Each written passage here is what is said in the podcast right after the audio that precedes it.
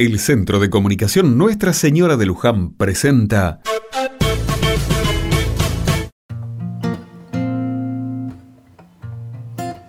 Otra mirada.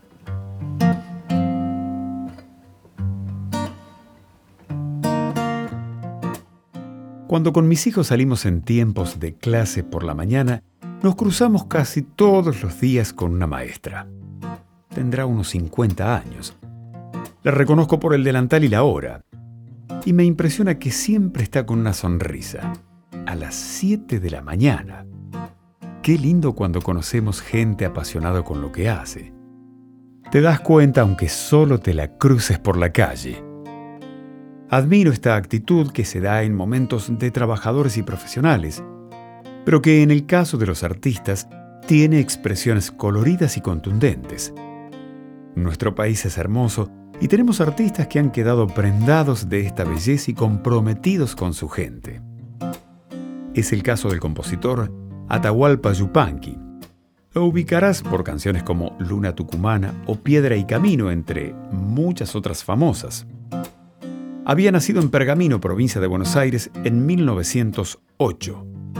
Su padre era ferroviario y guitarrista amateur. Cursó estudios secundarios incompletos en Junín y tras el suicidio de su papá, para ayudar a su madre y a sus hermanos, probó diversos trabajos. En esa época, también aprendió a tocar la guitarra.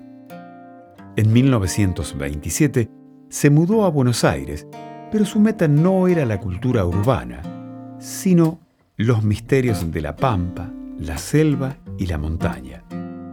Emprendió entonces la primera de una serie de travesías al norte, se internó en Bolivia y fue bajando desde allí con sus alforjas cargadas de yarabí peruano, huayno, baguala y canción andina. Luego adosó aquello a un repertorio en el que ya brillaban la samba, la milonga y algo más tarde, la chacarera. Yo sé que muchos dirán que peco de atrevimiento si largo mi pensamiento para el rumbo que ya elegí pero siempre he sido ansí, galopeador contra el viento. Ese galopar contra el viento abarcó una vida que parecieron muchas, no tanto por sus cambios, sino por su intensidad. Se solidarizó con la situación laboral de los hombres de campo y con la marginación de los pueblos originarios. Zafreros, mineros, hacheros, todos formaban parte de sus inquietudes y su repertorio. Siempre aportará su compromiso por las luchas en demanda de justicia.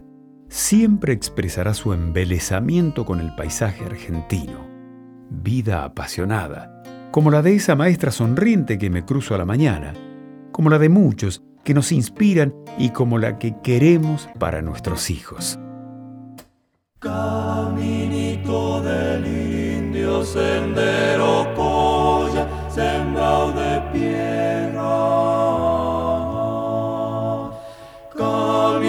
Del indio que junta el valle con las estrellas. Caminito que anduvo de sur a norte y raza vieja. Antes que en la montaña la Pachamama se ensombreciera. Daba, daba.